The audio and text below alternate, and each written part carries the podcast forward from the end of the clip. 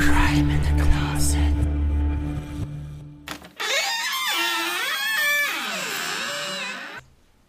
Hallo und herzlich willkommen bei Crime in the Closet, deinem queeren True Crime Podcast.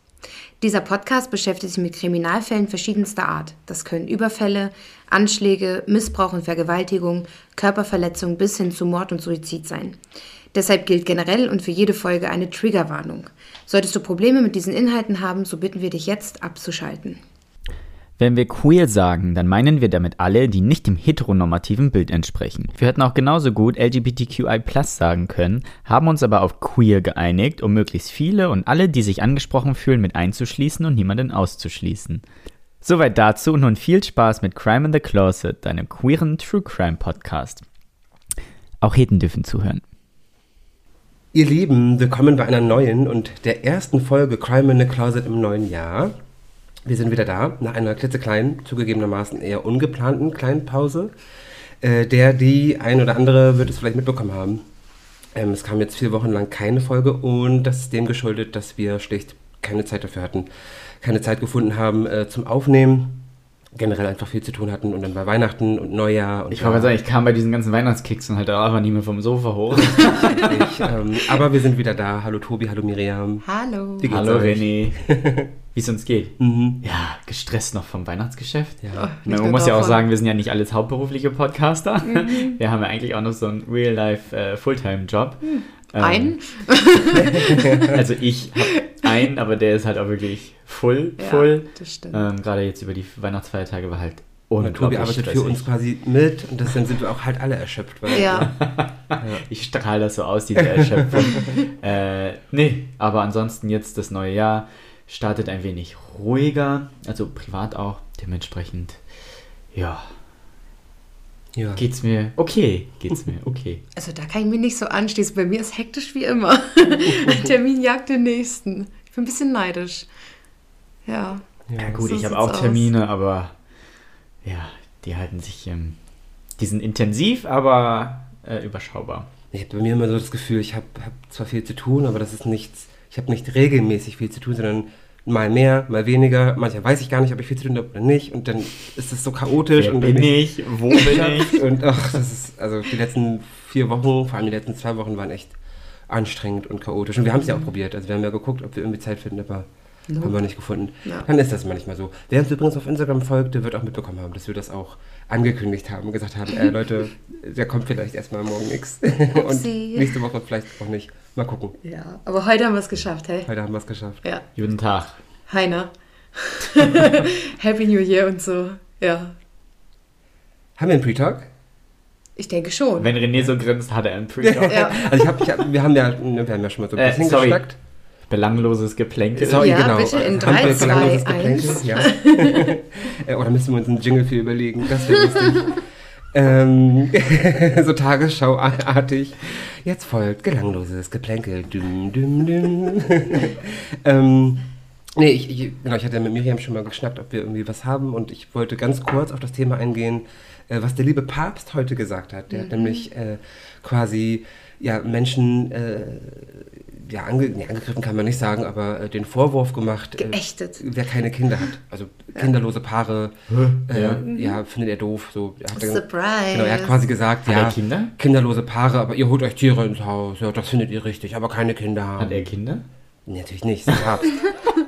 Also, das hat sich heute auch so, also wie, du alter, weißer, privilegierter Mann, so in deiner komischen Position da oben gefühlt. Das war auch meine erste Reaktion. Also, ähm, René hat den Tiefholm gespillt, weil ich wusste das auch noch nicht. Ja. Dann hat er mir das erzählt und ich habe auch gleich gesagt, ja, das kann man auch nur mit so einem Privileg sagen wie der ja, Papst. Ne? Also, ja, gab es da nicht vor kurzem noch diese, diese ähm, hier in der Politik, diese diese Richtung, dass es hieß, dass kinderlose äh, Menschen irgendwie mehr Steuern zahlen sollen. Wow. Da gab es doch auch irgendwas. Mhm. Ciao. Ähm, und, aber da würde mich zum Beispiel mal interessieren, nehmen wir mal an, so eine Steuer kommt, ne? nehmen wir mal an, wirklich kinderlose Menschen müssen mehr zahlen. Gilt das dann auch für Homosexuelle? Wir Theoretisch ja nicht. ja nicht, weil wir ja aufgrund unserer Sexualität überhaupt gar keine Kinder kriegen können. Nicht und das war nämlich geht. aufgrund äh, dieser mhm. Diskussion, die es da, ähm, ich weiß gar nicht mehr, vor ein paar Monaten gab. Ähm, ich weiß gar nicht, ob es sogar mit der Corona-Pandemie zusammenhing, dass wir dann da irgendwie mehr Steuern zahlen sollen, um diese Corona- Schäden dann irgendwie finanziell ähm, tragen zu können. Schon, oder nicht? Jein, also, Also es hieß nur im Nachhinein. In meinem Steuerausgleich muss ich jetzt mehr Steuern zahlen, obwohl ich weniger Gewinne hatte, weil ich kurz in Kurzarbeit war, was ich mir Ja, nicht Kurzarbeit hat aber nichts mit Corona zu tun. Richtig unverschämt, by Kurzarbeit, das ist nochmal wieder ein anderes Thema, aber Okay. es hieß, und da habe ich dann auch gesagt, so, ja, wie sieht es denn eigentlich aus? Weil ich bin ja unfreiwillig kinderlos. Mhm. Ähm, Falle ich dann auch unter diese Steuer? Wie läuft das?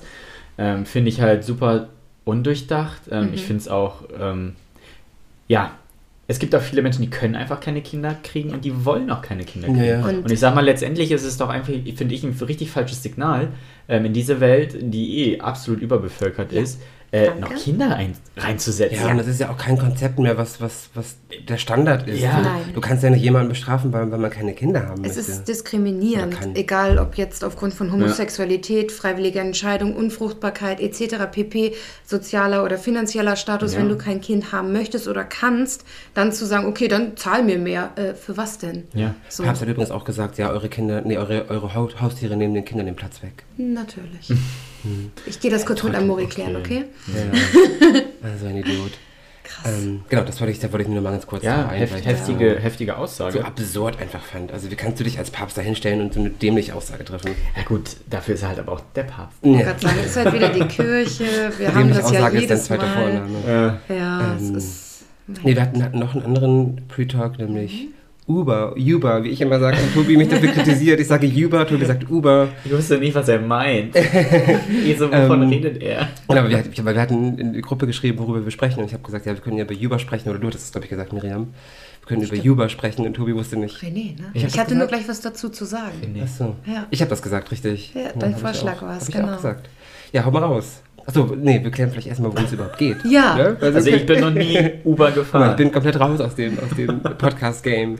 Ähm, doch, wir sind schon mal Uber gefahren, glaube ich. War das nicht der Geburtstag, wo wir war das Uber? zum Kiez... Nee, das Bestimmt. war nee, das war dieses ganz andere. Das war Oh Moja. ja, stimmt, stimmt.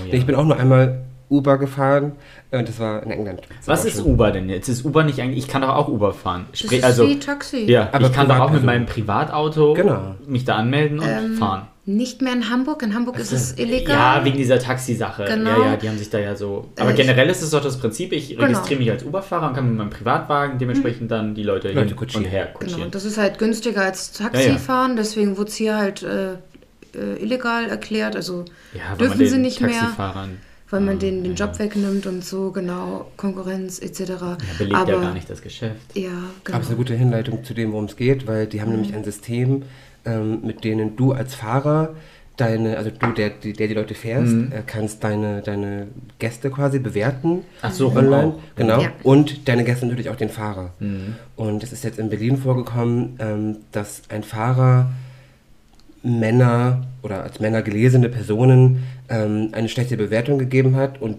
die der Meinung sind, das war völlig äh, also ohne Grund. Es gab Wie läuft diese Bewertung? Ist es nur so eine Punktebewertung oder gibt es da wirklich, dass man Aussagen Ähm, schreiben kann? Wenn du mit YouNow zum Beispiel fährst, also Taxi fährst, kannst du das auch danach. Du vergibst Sterne und dann kannst du einen Textbeitrag schreiben. okay, also es gibt auch noch schriftliche eigene Meinung. Okay, genau, ja. sowas wie Sauberkeit, Schnelligkeit, Preis und dann eben nochmal so eine Ein Textzeile. Mhm. Und da war ja in diesem Fall, ähm, äh, stand da ja was drin von wegen, der Gast hat die Maske nicht getragen Also und bei, so. bei Barbie Breakout ist Genau. eine von denen, die sich beschwert hat, die gesagt hat, ähm, mir wurde eine schlechte Bewertung gegeben, weil ich angeblich keine Maske getragen habe. Mhm. Stimmt aber nicht. Und jetzt sagt sie, sie geht davon aus, dass es eher ein, ein, ein homofeindlicher, Mhm. eine homofeindliche Begründung dem Ganzen zugrunde liegt. Und ähnliches ist auch Bambi Mercury, also auch eine Drag Queen, äh, passiert. Beide in, in, in, also nicht in Drag ist das passiert, aber beide werden eben oder wurden, so sagen sie, von dem Fahrer als homosexuell gelesen und dementsprechend deshalb auch schlecht bewertet. Und das Problem bei, bei Uber ist, wenn du drei schlechte Bewertungen, glaube ich, hast, bist du gesperrt für das System. Dann kannst du kein Uber mehr buchen. ja. Ach, Ähm, als ich den Artikel gelesen habe, hatte ich auch in der Gruppe geschrieben, ähm, war ich an einen persönlichen Fall erinnert. Ich hatte in München Uber viel genutzt und ich hatte Besuch von jemandem aus Wien. Und ähm, wir haben halt ein bisschen gefeiert am Abend und ähm, er ließ sich zum Airbnb bringen, was irgendwie fünf Minuten Fahrzeit oder zehn Minuten Fahrzeit entfernt war.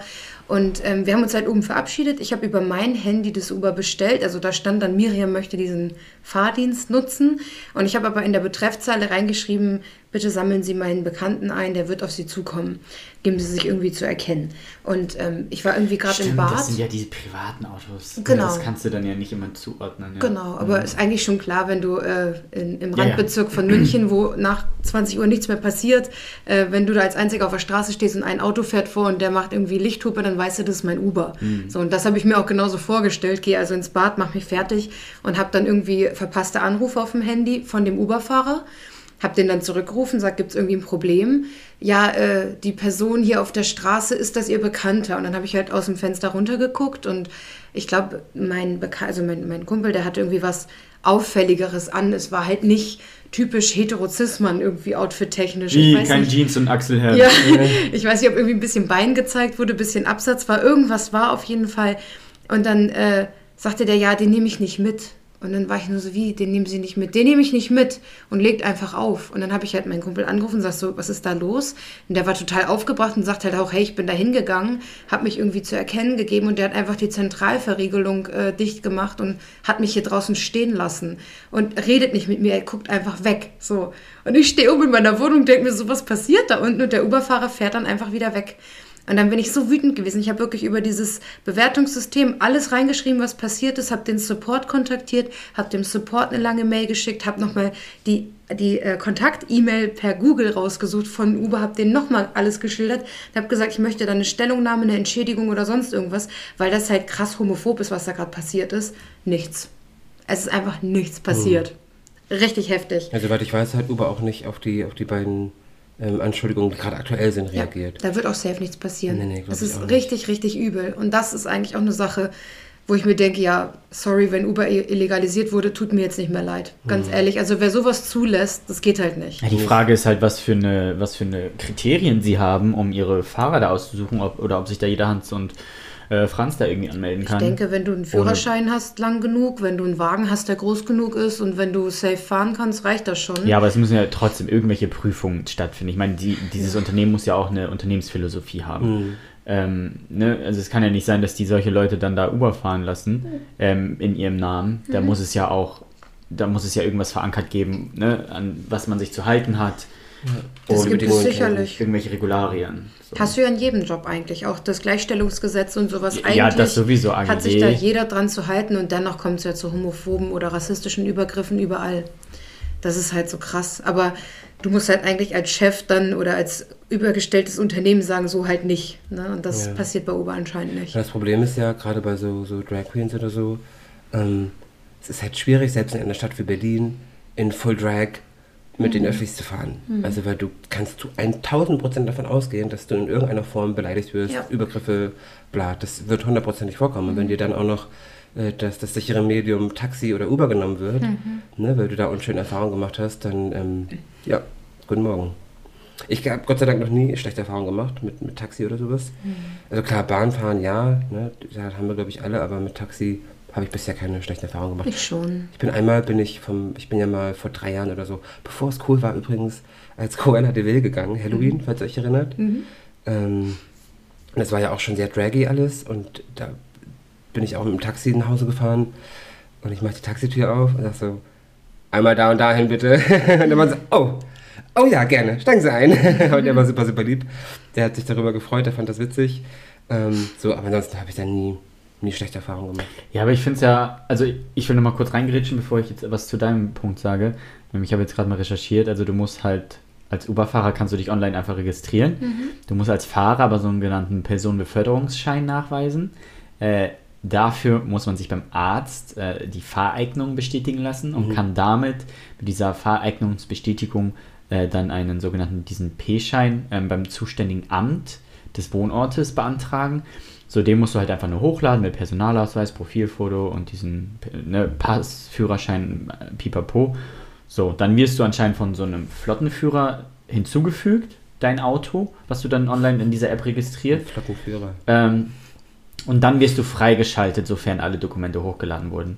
Also da findet so anscheinend gar kein Aber persönlicher... kein, kein polizeiliches Führungszeugnis oder so, nix? nee, also Natürlich hier steht... dann ein Zwölfjähriger, der zwölf Jahre in Haft saß. Also nee, hier steht wirklich nur Personalausweis, Führerschein, Profilfoto, Personenbeförderungsschein. Gut, ich kenne halt die Regularien nicht, ab wann du einen Personenbeförderungsschein kriegst. Mhm. Ne, das weiß ich halt nicht, was du da erfüllen musst. Aber ich meine, sollte ja kein Problem sein, sich so ein Ding ähm, Ja. zu Ja. beschaffen. Und das Problem bleibt ja, du kannst ja den Leuten trotzdem nicht hinter die Stirn gucken. Selbst wenn die in so einem Test sagen, hey, alles cool, ich liebe jeden Menschen auf der Welt, kann da ja trotzdem irgendwie ein Arschloch hinter der Fassade klar. stecken. Ja, ja, klar. Okay, also Ja. für, für so einen Personenbeförderungsschein musst du halt in Deutschland wohnen, mindestens 21 Jahre alt sein, einen EU-Führerschein haben, seit mindestens zwei Jahren, weniger als zwei bis drei Punkte in Flensburg und keine Einträge im Führungszeugnis. Okay, okay, gut. Gut, aber ich denke mal, es gibt kein einziges Führungszeugnis, wo drin steht, hey, ich bin ein homophobes, homophobes Richtig. Arschloch. Ja, Ja. So, Homofeindlich. Hm. Entschuldigung, homofeindlich. Ähm, ja, und jetzt zu deinem Ding. Ja, mit, mit Cruella de Vil im Taxi. Ja, ich finde es dann aber auch schon wieder, hm, dass er es lustig fand, so, hihihi. So, stell dir mal als Drag Queen vor, dass du dann da in den Ubers Ja, fährst und aber die das das. ist mir immer noch lieber, als dass er irgendwie dumme Sachen. Ne? Klar, ja. das, das auf jeden Fall. Ja. Aber ja, ich, ich, wieso muss man sowas überhaupt groß kommentieren, ne? Ja, Lass ja. doch das einfach so sein, wie es ist. Tja. Willst du noch was sagen?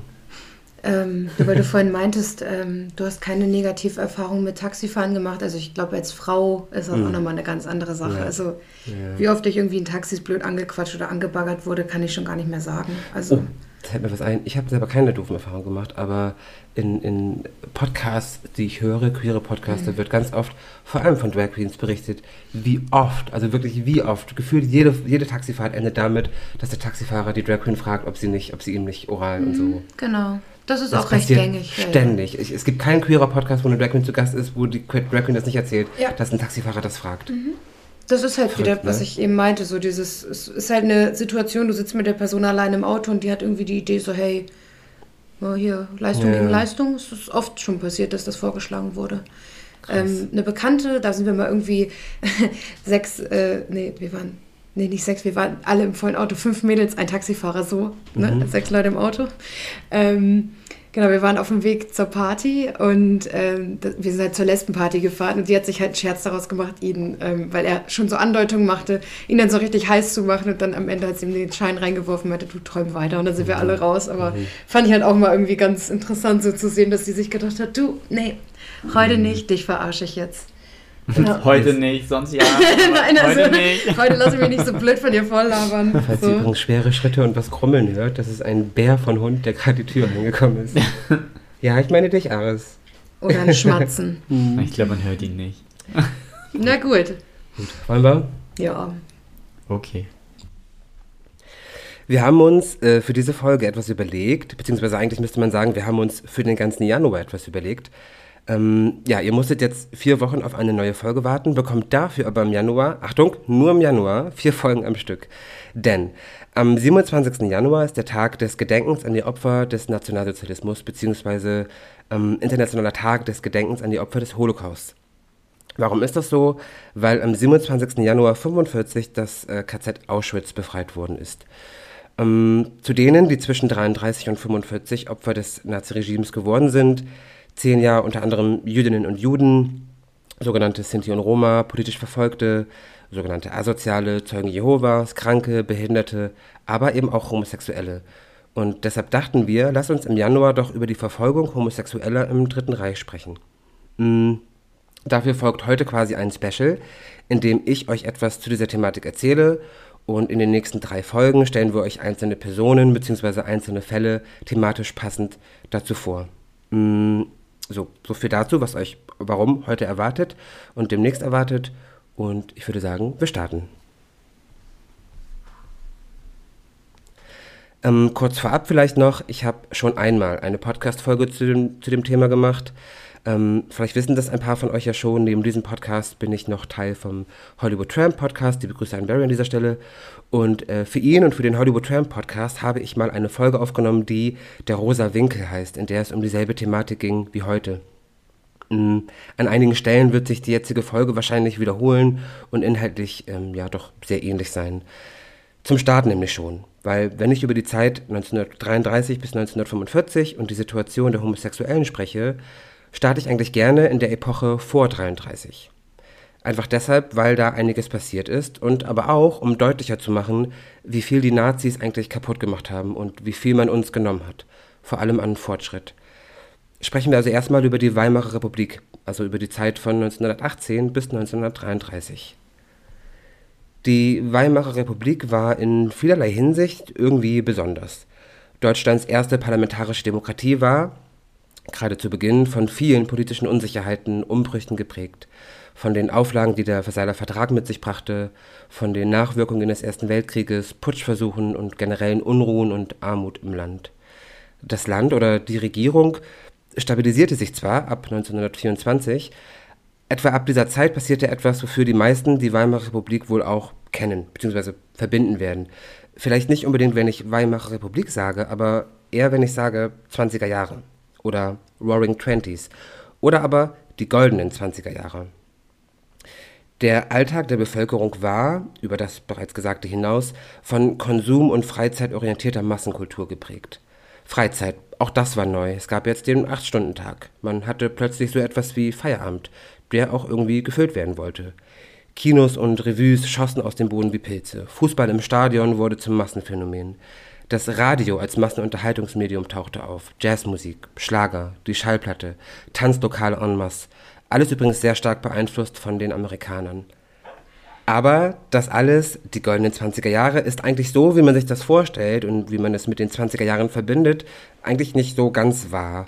Denn für wen waren die 20er denn golden? Hm, naja, für die, die es sich eben leisten konnten. Der Großteil des Landes war aber eben immer noch sehr, sehr arm. Mehr arm als reich. Der Großteil des Landes musste eher viel arbeiten, als eher viel feiern gehen zu können. Also so wie man sich das oft vorstellt und wie es gerne in Film und Fernsehen gezeigt wird, nämlich dass die goldenen 20er Jahre für alle ein rauschendes Fest gewesen sind, stimmt nicht ganz. Denn das war es nur für sehr, sehr wenige. Aber gut. Nichtsdestotrotz brachte die Weimarer Republik viele, viele gute positive Entwicklungen mit sich. Den schon erwähnten Acht-Stunden-Tag zum Beispiel. Oder aber das Frauenwahlrecht oder dass Frauen auch studieren können. Und eben auch ein großes, vielfältiges, buntes Kulturleben, vor allem in Berlin. Berlin war in den 20er Jahren das kulturelle Zentrum Europas. Berlin ist ein gutes Stichwort, denn gerade hier gab es in den 20er Jahren doch einiges an einschlägigen Etablissements, Bars und Kneipen. Für ein schwules Publikum gab es einige, genauso wie es Varietés, Kabarett und Co. gab, von zum Beispiel Travestiekünstlern für jedermann. Und man nahm das so hin, akzeptierte das irgendwie in der Bevölkerung. Wenngleich natürlich der Paragraph 175 weiterhin bestand, der Paragraph, der homosexuelle Handlungen unter Strafe stellte. Aber es gab zumindest zeitweise Überlegungen und Bemühungen, diesen abzuschaffen.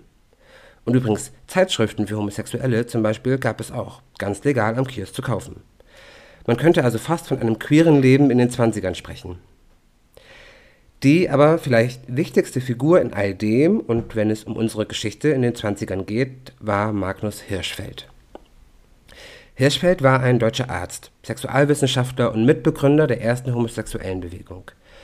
Er lebte in Berlin und gründete da zum Beispiel das Wissenschaftlich-Humanitäre Komitee, die erste Organisation, die es sich zum Ziel machte, sexuelle Handlungen zwischen Männern zu entkriminalisieren. 1910 veröffentlichte Hirschfeld die Arbeit Die Transvestiten, eine Untersuchung über den erotischen Verkleidungstrieb und prägte damit für Personen, die Kleidung des anderen Geschlechts tragen, den Begriff Transvestit. Auch startete er eine Petition an den Reichstag, den berüchtigten Paragraphen 175 aus dem Strafgesetzbuch zu streichen. Außerdem war Hirschfeld Berater und Mitwirkender im ersten Schwulenfilm der Filmgeschichte, Anders als die anderen von Richard Oswald Außerdem gründete er später das Institut für Sexualwissenschaften, um wissenschaftliche Forschung zum Sexualleben zu fördern. Tatsächlich war das Institut aber mehr eine Anlaufstelle für Menschen in sexueller Not und eine Beratungsstelle für naja, queere Menschen jener Zeit. Auch waren viele seiner Angestellten queer, schwul oder trans. Und all das in den 20er Jahren, also wenn ihr mich fragt, doch recht fortschrittlich. Ja, die Weimarer Republik war eine chaotische, gerade zu Beginn. Der Erste Weltkrieg beeinflusste das Leben der Menschen natürlich. Viele waren arm und nur wenige konnten die 20er Jahre so feiern, wie es oft in Film und Fernsehen dargestellt wird. Dass in den 20er Jahren aber auch viel Gutes passierte, vor allem in Bezug auf die Frauenbewegung und die homosexuellen Bewegung, ist wohl unumstritten. Und naja, dann kamen die Nazis. Bis zur Machtergreifung der Nationalsozialisten war Berlin, wie erwähnt, eine Stadt mit vielen Kneipen, Nachtclubs und Kabarett für Schwule und Lesben. Aber nicht nur in Berlin, auch in Köln oder Hamburg gab es eine relativ große queere Szene. Eine homosexuelle Bewegung gab es schon seit dem 19. Jahrhundert und war in vollem Gange. Aber all das zerstörten die Nazis. Der Grund dafür war einfach. Homosexualität passte nicht zur Nazi-Ideologie. Homosexualität schadet dem Männlichkeitsbild, dem männlichen Charakter des deutschen Volkes, die Deutschen als Herrenrasse, eine Herrenrasse, die sich reproduzieren sollte, und wer sich dem nicht fügte und das dementsprechend nicht tat und konnte, musste eben entfernt werden. Und entfernt werden sollten diese schon ab 1933. Schon im Jahr der Machtübernahme wollte man damit beginnen, homosexuelles Leben zu zerstören. Anfangs blockierte Ernst Röhm diese Verfolgungspolitik allerdings mehr oder weniger. Ernst Röhm war nämlich selbst homosexuell, sogar einigermaßen offen, und als Dudesfreund von Hitler und SA-Chef war er durchaus in der Position, eben genau die Art von Verfolgung zu verhindern, die ihm selbst auch hätte gefährlich werden können. Röhm wurde allerdings 1934 im Zuge des sogenannten Röhm-Putsches auf Befehl von Hitler ermordet und damit war der Weg zum Beenden homosexuellen Lebens im Lande frei. Noch im Jahr 34 wurde bei der Gestapo, der Geheimen Staatspolizei, ein Sonderdezernat eingerichtet, das sich auf die Bekämpfung Homosexueller konzentrierte und damit begann man noch im Herbst desselben Jahres. Mit Razzien und Festnahmen fing es an. Die Gestapo stürmte wieder und wieder Kneipen, Bars und Co. für Homosexuelle und nahmen zig Männer und Frauen fest. In den darauffolgenden Monaten des Jahres 35 wurden viele hundert, wenn nicht sogar tausende Männer verhaftet und in frühe Konzentrationslager deportiert dort gefangen gehalten, zur Zwangsarbeit gezwungen, gefoltert und ermordet. 1936 schuf Heinrich Himmler, unter anderem Chef der SS, der sehr verbissen gegen Homosexuelle vorging, die Reichszentrale zur Bekämpfung der Homosexualität und Abtreibung. Razzien wurden vermehrt durchgeführt und verschärft. Die Gestapo durchsuchte und stürmte Treffpunkte Homosexueller, es gab Wohnungsdurchsuchungen, Männer wurden verhört und so lange gefoltert, bis sie Namen von Homosexuellen oder vermeintlich Homosexuellen preisgaben andere wiederum wurden denunziert. Das erwähnte Institut für Sexualwissenschaften ist sogar noch 1933 geplündert und zerstört worden. Hirschfeld selbst konnte glücklicherweise flüchten. Auch der Paragraph 175 wurde verschärft. Im Gegensatz zur Version aus dem 19. Jahrhundert, nach der bei Schlaf ähnliche Handlungen bestraft wurden, reichte nach dem Willen der NS-Gesetzgebung bereits begehrliche Blicke für eine Strafverfolgung. Allerlei Kneipen und Bars für Homosexuelle wurden geschlossen ebenso Varietés oder Travestieshows. Natürlich auch die Zeitschriften für Homosexuelle und jegliche Organisation, die sich für die Rechte von Homosexuellen einsetzen, verboten. Kurz, der gesamte Fortschritt der letzten Jahrzehnte vor 33 wurde zunichte gemacht. Schlimmer noch, wurde aktiv bekämpft. Ziel der Nationalsozialisten war es vorerst, den Geschlechtstrieb von Schwulen in Richtung einer heterosexuellen Betätigung zu verändern so wurden sie zum Beispiel zu Besuchen von KZ-Bordellen gezwungen und wurden dabei von SS-Offizieren beobachtet. Auch Kastrationen waren eine Möglichkeit, eine Bestrafung. Auch wurden viele Homosexuelle für medizinische Versuche missbraucht, um die Ursache von Homosexualität zu erforschen. Wer sich nicht anpassen wollte oder konnte, wer seine sexuelle Orientierung nicht unterdrückte, wer quasi zum Wiederholungstäter wurde, der kam in ein Konzentrationslager Lager von den Nationalsozialisten ins Leben gerufen, in denen man Hunderttausende Menschen einsperrte. Nicht nur Homosexuelle, Jüdinnen und Juden, Zeugen Jehovas, politisch Verfolgte, sogenannte Asoziale oder Sinti und Roma. Sie alle sperrte man in KZs, wo sie entweder verhungerten, sich zu Tode arbeiten mussten, durch Krankheiten starben oder gezielt ermordet wurden. Nicht viele überlebten ein solches Lager. In ein Konzentrationslager kommen hieß, mit dem Zug von einem Ort, vielleicht dein Zuhause, deine Heimatstadt, in einen anderen, fremden deportiert zu werden. Tagelang mit vielen hundert anderen Gefangenen auf engstem Raum, ohne Toilette, Essen und Trinken im Zug ausharren. Anzukommen, schreiende SS-Männer, die dich aus dem Zug prügeln, dich anschreien, dass du dich aufstellen sollst. Alles verloren zu haben, deine Wohnung, dein Hab und Gut, nur einen Koffer mit, im Idealfall, aber dieser wird dir nach deiner Ankunft im Lager abgenommen. Einteilung in die Baracken, Einteilung ins Arbeitskommando, wenn du nicht direkt nach Ankunft ermordet wirst. Du verlierst nicht nur dein Hab und Gut, deine Kleidung, du verlierst auch deinen Namen. Eine Nummer bist du nur noch und du arbeitest, jeden Tag, von morgens bis abends, egal ob 30 Grad und Sonne oder minus 20 Grad und Schnee. Zu essen gibt es kaum, Sanitäranlagen zu wenig für viel zu überbelegte Lager. Immer und immer wieder brechen Krankheiten aus. Du stirbst entweder an denen oder an Hunger. Oder du arbeitest dich zu Tode, wirst erschossen, erhangen, vergast. Das hieß es, in ein KZ zu kommen. So erging es allen, die in ein solches Lager kamen, und eben auch Homosexuelle. Gezielte Mordaktionen in KZs gab es auch. Ein Beispiel ist die Ermordung von rund 200 homosexuellen Männern von Juli bis September 1942 im Außenlager Klinkerwerk des KZ Sachsenhausen. In Buchenwald wurde von Juni bis September 1942 fast die Hälfte der damaligen Rosa-Winkel-Häftlinge getötet und auch in Ravensbrück, wo im März ein Transport mit 33 Homosexuellen aus Buchenwald eintraf, kamen im Frühjahr und Sommer 1942 auffällig viele homosexuelle Männer ums Leben. Rosa Winkel Ein Winkel, ein Zeichen, das homosexuelle Männer in den Lagern tragen mussten, um sie eben als Homosexuelle zu kennzeichnen. Solche Zeichen gab es für alle Häftlingsgruppen. Jetzt habe ich natürlich viel über homosexuelle Männer gesprochen, aber was war eigentlich mit den Frauen? In welchem Ausmaß homosexuelle Frauen verfolgt wurden, ist umstritten. Der Paragraph 175 galt nicht für Frauen, sondern ausschließlich männlichen Homosexuellen. So viel ist sicher. Lesbische Frauen wurden in der Regel auch nicht als Homosexuelle gekennzeichnet und als solche in ein KZ deportiert. Oft wurden sie als asozial gebrandmarkt und kamen so ins KZ. Weibliche Homosexualität wurde zwar innerhalb eines Lagers bestraft, war allerdings in erster Linie kein Haftgrund. Wollte man solche Frauen verhaften, und das tat man, fand man eben andere Gründe. Unzucht, Erregung öffentlichen Ärgernisses, Missbrauch. Man bezeichnete sie, wie auch männliche Homosexuelle, als Volksschädlinge oder bezichtigte sie der Rassenschande. Mal ein paar Zahlen. Die Zahl der Männer, welche wegen homosexueller Vergehen verurteilt wurden, stieg ab 1935 bis zum Kriegsbeginn 1939 rapide an. Über 100.000 Männer wurden zwischen 33 und 45 polizeilich auf sogenannten Rosa Listen erfasst.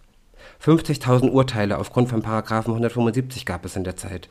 Man schätzt, dass etwa 10.000 schwule Männer in ein KZ kamen und etwa 5.000 in einem solchen ums Leben kamen.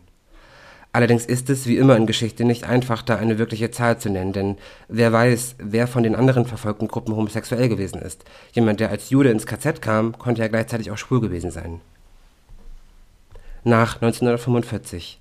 Bis 1969 hatte die nationalsozialistische Gesetzgebung bezüglich § 175 in der Bundesrepublik Bestand. Bis 1969.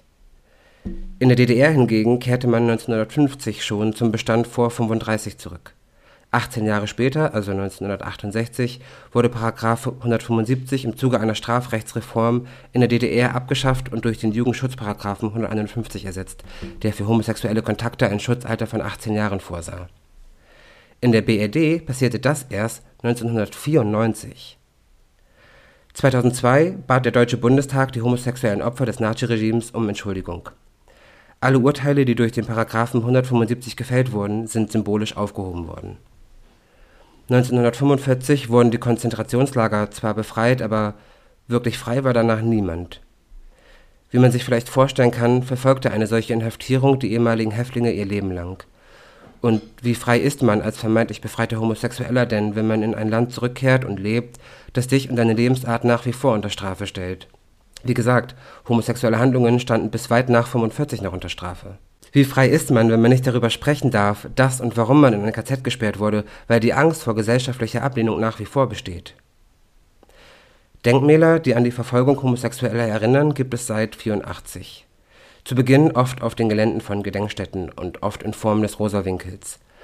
Im Mai 2008 wurde in Berlin das Denkmal für die im Nationalsozialismus verfolgten Homosexuellen eingeweiht. Knapp drei Monate nach Einweihung wurde das Denkmal zum ersten Mal mutwillig beschädigt wenige Monate später zum zweiten Mal und erneut wenige Monate später zum dritten Mal.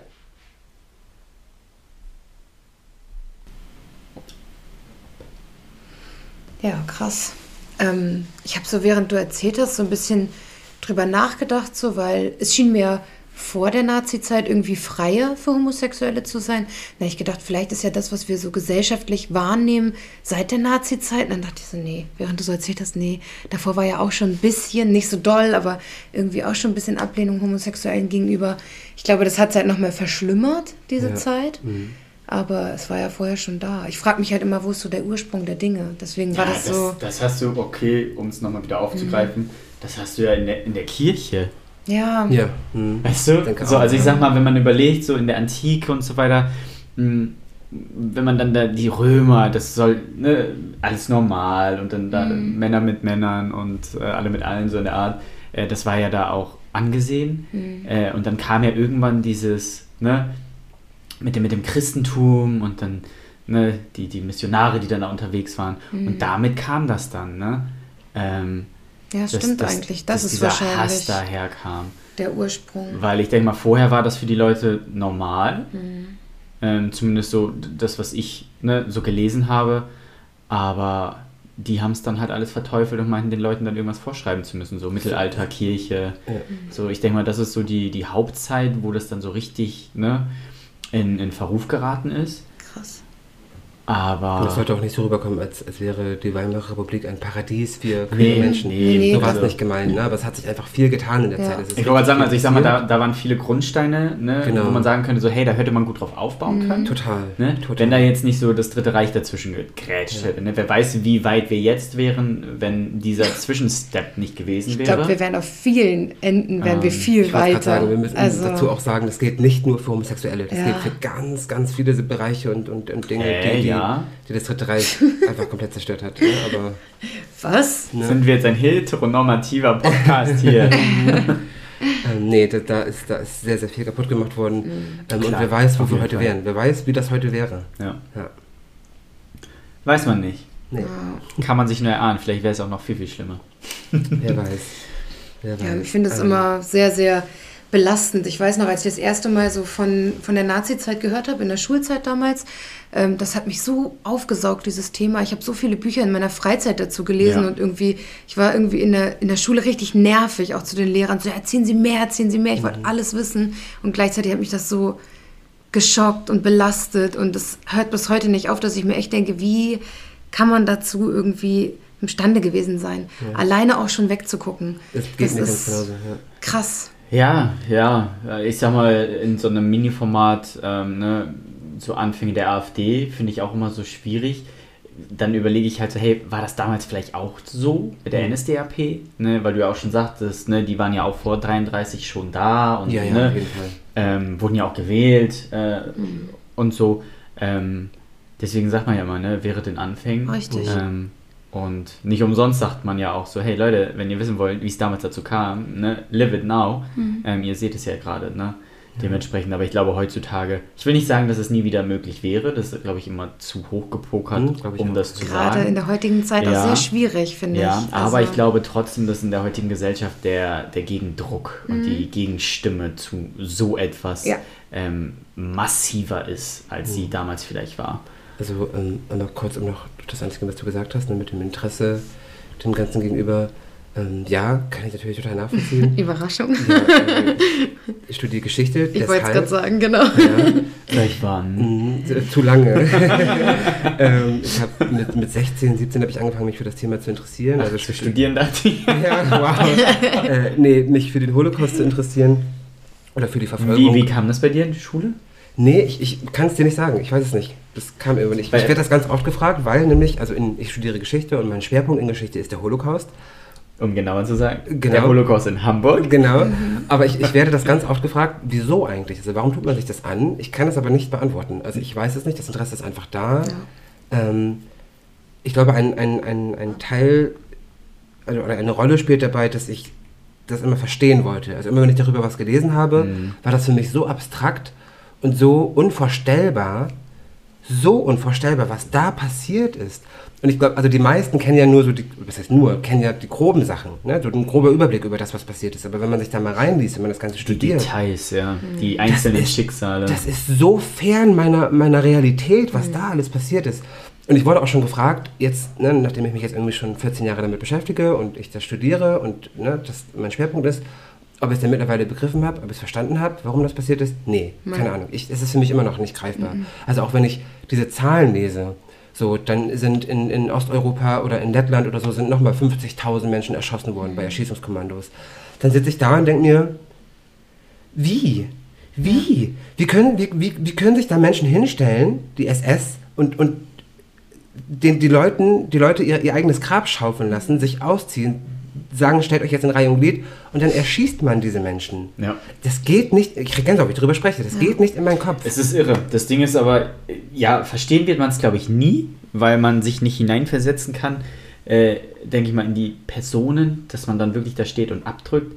Aber mich erinnert es immer an dieses Experiment. Ich denke mal, das kennt ihr auch. Ähm, Mit der- Strom? Mit den Stromschlägen. Dass du wirklich so eine Autoritätsperson hast, äh, die dich dazu bringt, jemand anderem unmenschliches Leid zuzufügen.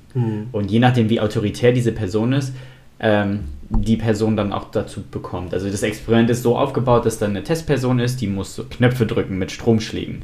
So, die sind halt von leicht bis zu tödlich. So, und auf der anderen Seite des, äh, des, der Wand oder im anderen Raum ähm, ist halt eine Person, eine fiktive Person, die diese Stromschläge abbekommt. genau, Genau, ja, wenn, wenn da überhaupt jemand ist. Genau, eine fiktive Person. Also nicht die Person, die drücken soll, sondern auf der anderen Genau, das sind halt zwei Personen, eine, die drückt und eine, die die Stromschläge bekommt. Das Ding ist, die Person, die drückt, ähm, sieht diese Person nicht, sie hört sie nur.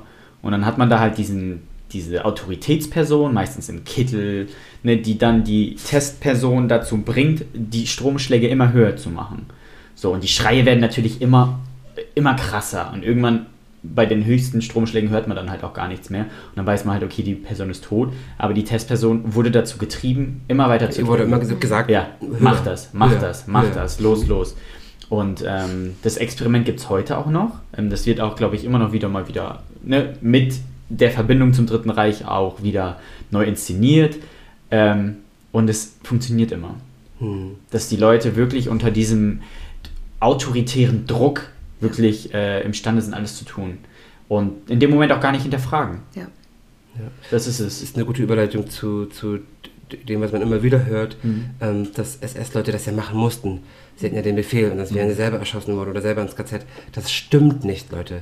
Es gibt keinen einzigen nachweisbaren Fall in der Geschichte, in der ein SS-Mann selber erschossen wurde oder ins KZ kam, weil er einen Befehl verweigert hat. Das stimmt nicht. Sie haben abgedrückt, weil sie es wollten.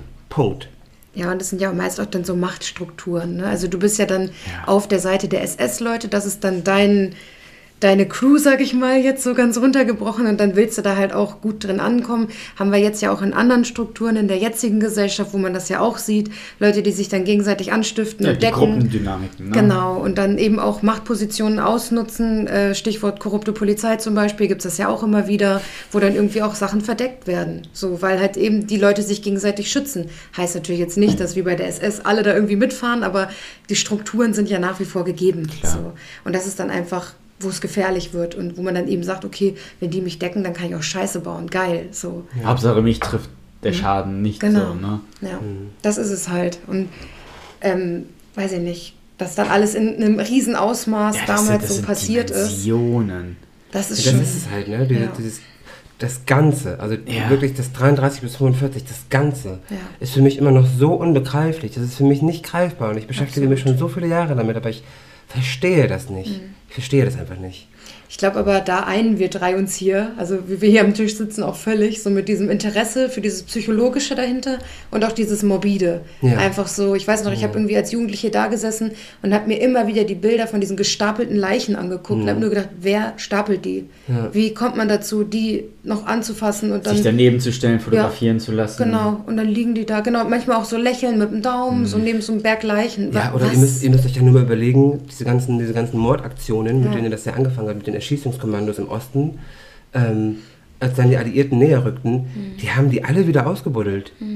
Die haben die Tausende, Hunderttausende Leichen wieder ausgebuddelt, um sie zu verbrennen, damit die Alliierten die nicht sehen. Ja, Was ist das? ja, das ist Was? einfach Ich krank. bin wieder ganz ich drüber spreche. Und das sind so alles so Sachen, das raff ich nicht. Und ich, ich glaube, das ist auch ein Problem, von, von dem ich glaube, dass wir das als Gesellschaft haben. Es herrscht ganz, ganz wenig Bewusstsein dafür. Ja. Man weiß das so grob, man möchte sich da auch nicht so richtig mit beschäftigen.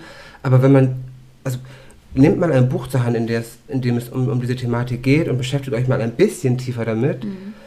Dann ist doch, dann muss doch jedem klar sein, dass der Holocaust etwas Unantastbares sein muss.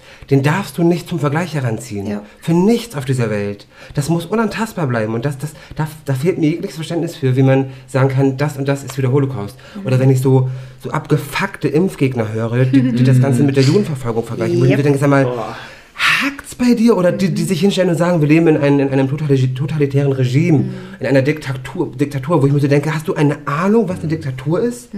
Du, während du hier stehst und du sagst, du lebst in einer Diktatur, das wäre in einer richtigen Diktatur gar nicht möglich, was du hier für einen Scheiß laberst. Absolut Boah, lächerlich. Alter, ich krieg, Ja. da Ja. könnte ich kochen, wirklich. Das, ich, Vor allem dann hier Oh. ne, auch mit dem ungeimpft. So ja, dieser Judenstern, ne? Wow. Ey, Das ist so widerlich. Ja, eigentlich sollte es dafür schon echt Abmahnungen und Geldbußen geben, dass Ja, man sich so. Kassel. Ja, Jan Ziemlich aus Kassel. Frank. Genau.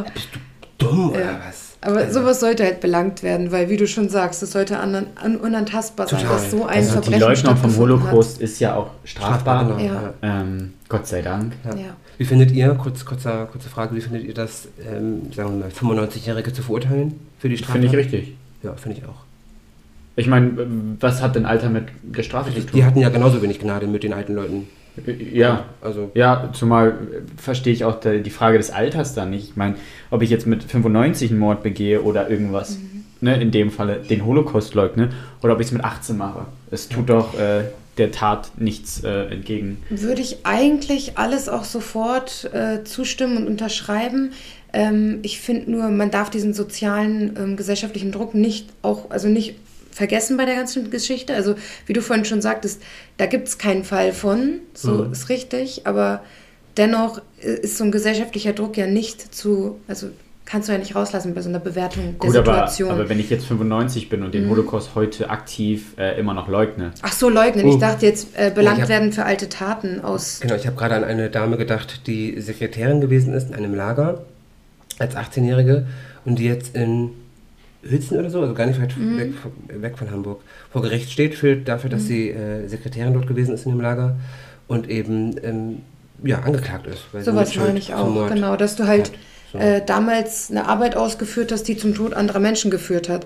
Und dann denke ich mir so, okay, wenn ich mit 18 Sekretärin werde, hinterfrage ich vielleicht nicht unbedingt direkt, wofür ich arbeite. In dem Fall halt ziemlich aber der heftig. Punkt ist, sie hatte die Wahl. Sie musste nicht. Sie Ja. kam in das Lager, sie hat das gesehen, was da passiert. Es war ja nicht so, als hätte man das Mhm, nicht gesehen. Und sie ist trotzdem da geblieben. ich, ich wollte gerade sagen, sie hätte nicht also müssen. das ist halt, wo ich halt sage, da wird es halt schwierig. In, Im einen würde ich super gerne sofort Ja sagen, geht gar nicht. Die hat gewusst, was sie da tut. Genauso wie ich heute sage, Menschen, die irgendwie Tiertransporter fahren, wissen auch, was sie da fahren, für was sie da zuständig sind und wo sie ihre Finger mit im Spiel haben. Andererseits ist da ein großes System auch noch hinter. Und wenn ich halt das äh, lerne beim Großwerden, dass das normal ist, dann ist es halt auch wieder schwierig, sich abzugrenzen und zu sagen, das ist große Scheiße, die da passiert, das sollte ich nicht machen.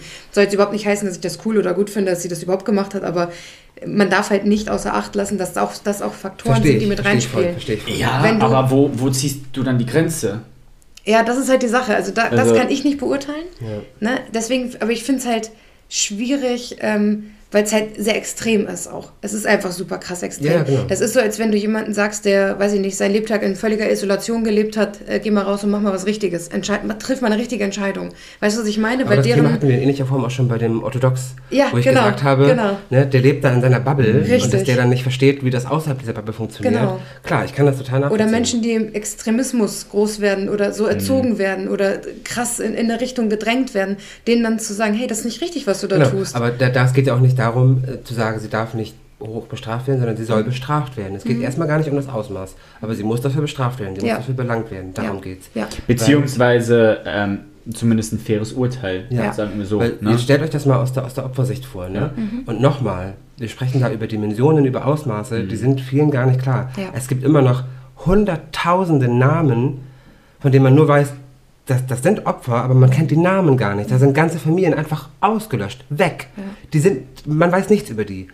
So viele Hunderttausende, die einfach weg sind. Ja, stellt euch mal vor, ihr seid, und das kam auch zu tausendfach vor, ich krieg schon wieder Gänsehaut, ihr seid der einzige Mensch, der einzige Überlebende aus eurer 20-köpfigen Familie. Das kam vor. Und ihr wisst heute, da steht diese Anneliese 95 steht vor Gericht. Und ihr wisst, eure Familie, eure 20 Angehörigen waren in dem Lager. Die hat den Stempel drauf gesetzt. Sofort, die gehört Ja. bestraft, sofort. Weil alles andere wäre ungerecht. Mhm. Finde ich. Ja, nee, absolut, absolut. Das ist ja auch eine Bewältigung, ist ein riesiges Trauma auch, äh, was daher bewältigt werden Und muss. auch ein Stichwort, ne, auch da könnte man einen Riesenfass aufmachen. Traumatisiert sind wir alle. Ja. Alle von diesen Ereignissen, weil es gibt niemanden, den es nicht betrifft. Ja. Also manche direkt, manche weniger direkt, aber es gibt niemanden, der da nicht in irgendeiner Form irgendwie irgendeinen Bezug zu hat. Gibt es einfach nicht. Ich habe auch in meiner Therapeutenausbildung haben wir sehr oft ja auch Seminare gehabt, wo Personen von außen gekommen sind, die halt normal am Seminar teilgenommen haben und wir als Auszubildende haben an deren Fallbeispielen gelernt, wie oft wir den, den Krieg aufgestellt haben, ist einfach ständig gewesen. Wirklich ständig, weil das so tief in die Generation reinreicht. Also auch, wenn du ein Familientrauma aufarbeiten möchtest, was irgendwie mit deiner Großmutter zu tun hat und die hat den Krieg erlebt, ciao. Krieg du kannst den Krieg sofort wieder in diesem Aufstellungsraum hinstellen und sagen, wir müssen das behandeln. Und allein das ja schon, den, den Ja. Krieg, der Krieg hat ja alle betroffen. Ja. Das ganze Land. So, also alle unsere Vorfahren waren davon betroffen, wenn du hier geboren bist und aufgewachsen bist, also deine Vorfahren. Da gab es ja niemanden, der davon nicht betroffen ist. Ähm, oder kann ich ja vielleicht äh, diese, die, die spannende Geschichte von meiner Uroma erzählen? So Stichwort, wieso interessiere ich mich da eigentlich für? Ne? Ich habe hab mich ja Jahre dafür interessiert, ohne eigentlich zu wissen, warum. Und habe ja jetzt vor zwei Jahren herausgefunden, dass ich eine Uroma habe, die äh, im KZ Auschwitz ermordet worden ist. So, und da haben mir auch ganz viele geschrieben, ey, wie verrückt ist das, ne? dass du dich da immer für interessiert hast, aber das nicht gar nicht wusstest und so. Ähm, ob das vielleicht irgendwas damit zu tun hat, so, vielleicht hast du das gespürt oder so. Ähm, ja, aber das, als ich das Äh, ja, das war auch einfach, einfach total verrückt, Ja. das so dann zu erfahren. Ja. Ja, irgendwie trägt man es in sich. Also meine Oma ist geflohen, deswegen bin ich Hm. überhaupt in Deutschland. So, das ist schon crazy, wie man das dann irgendwann später erfährt. Ich wusste das auch nicht. Also, Hm. ja. Ja, Ich habe eine Bekannte, die hat einen Opa, der in der SS war. Mhm. Aber sie ist da so, ich habe keine Lust, das zu recherchieren. Was ich halt auch Krass. nicht so richtig nachvollziehen kann. Nee, ich aber auch das nicht. muss jeder selber für sich entscheiden. Ja. Aber ja. heftig, heftig. Ja, Leute, it's a rap, würde ich Ja, sagen. krasses Special. Bin ich sehr gespannt, über was wir nächstes Mal reden. Über unsere Fälle. Ja, also, ne, was da Genau. alles noch so. Wer über wen spricht. Genau, was wir da so alles hören. Da bin Ja. ich. Äh, Oh, vielleicht weisen wir nochmal auf unser Special, auf unsere erste Spe- Special-Folge im Februar hin mit den Ja, Geschichten, stimmt. die wir teilen wollen. Wir wollen eure Geschichten teilen, also von euch Zuhörenden. Ähm, sprich, wenn ihr irgendwas erlebt habt, was euch passiert ist, äh, was, was in irgendeiner Form queerfeindlich ist, dann ähm, erzählt uns gerne davon. Schickt uns ähm, von mir aus eine Voice, Voicemail, eine, eine Audiodatei, wie auch immer, Mhm. maximal fünf Minuten lang ähm, und erzählt, was ihr uns erzählen wollt. Und dann, oder schreibt es, wenn ihr nicht selbst sprechen möchtet. Wir tragen sagen, es ja. vor. Das können wir auch machen. Gerne auch als E-Mail, Text Genau. an team at crimeandthecloset.de. Genau. Perfekt. Ja. Und wir kontaktieren euch, ne, falls wir uns, falls wir euch, falls wir uns dafür entscheiden, eure Geschichte zu erzählen. so rum. Genau. Dann bedanke ich mich bei Miriam und bei Tobias, Ja, danke dir. Dankeschön. bei den Zuhörenden Genau. und wir hören uns beim nächsten Mal. Bis dahin. Ciao. So, damit beenden wir die heutige Folge und verabschieden uns bei unseren Zuhörenden. Hört euch gerne auch unsere anderen spannenden und schockierenden Fälle an. Des Weiteren findet ihr uns auf allen gängigen Social Media Plattformen wie Instagram, Facebook und TikTok. Wir freuen uns auf euer Feedback. Sollte sich jemand durch die Folge getriggert fühlen oder generell Schwierigkeiten mit den Themen Diskriminierung, Mobbing, Übergriffen oder Suizid haben, verlinken wir euch passende Anlaufstellen in den Show Notes.